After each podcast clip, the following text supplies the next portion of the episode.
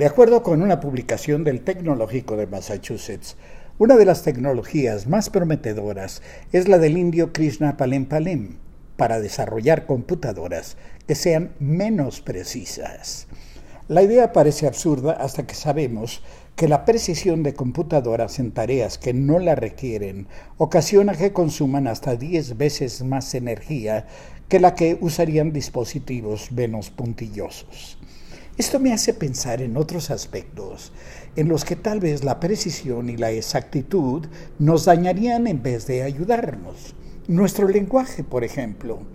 ¿No es verdad que cuando alguien dice que algo sabe a madres, sabemos exactamente a qué sabe? Cuando sentimos ñañaras es porque experimentamos la punzada del miedo. Pero si llegas, le decimos a un amigo, y si nos responde sí, sí llego, sabemos que llega. Voy, vengo, dice alguien, y entendemos que va, viene. Ahora sí se te va a aparecer el diablo, nos amenazan, y aunque sabemos que la llegada de Lucifer es improbable, nos echamos a correr. ¿Qué tal estuvo la fiesta? Preguntamos. Si nos contestan, bien piñata, saltamos de gusto por no haber ido.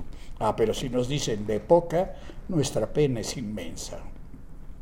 Sírveme una para hombre, le pedimos al cantinero que si bien tampoco sabe cómo son, la sirve. Hayas hecho la raya, por favor. Pedimos al taxista que sin más nos obedece como si la raya tuviera velocímetro ráscame ahí, le pedimos a alguien de confianza. ¿Dónde? Ahí, ahí, ahí, ahí nos contesta. No, no, hombre, no. Ahí, ahí, ahí, ahí, ahí. ¿Qué sería de nosotros si intentáramos ser precisos en nuestro lenguaje? Más ejemplos de cómo lo impreciso auxilia. Pregunta el galán a su dulcinea. ¿Me quieres como de aquí a dónde? La muchacha responde, uy, y entonces ambos se besan.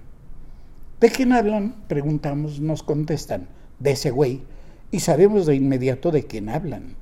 Cuando un jovenazo se disculpa diciendo, ya me voy porque tengo un ch de estudiar, sabemos que no es cuento, realmente está atareado.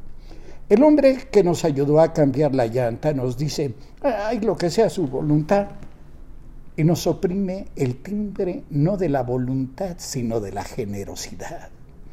La cosa está de sushi, comenta alguien.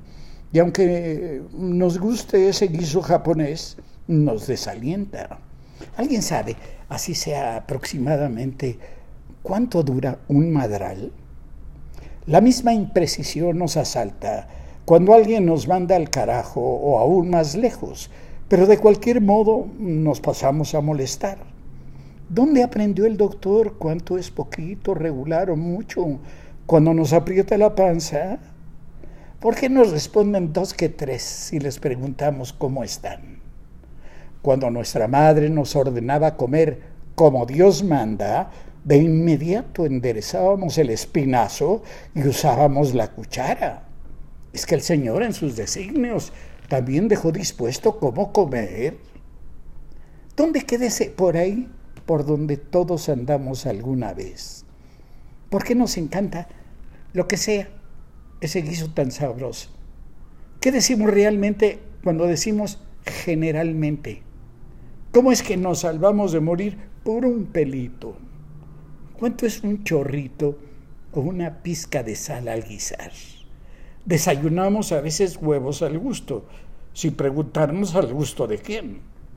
Nos da gusto, en fin, que nos digan, ahí la llevas, aunque nadie aclare qué es lo que llevamos. Los ejemplos acerca de cómo es la imprecisión y no la precisión lo que nos ayuda a vivir abundan. Pero por ahora ahí la dejamos, no sea que digan que me la prolongo alargando demasiado el tamaño de esta columna. Me cae.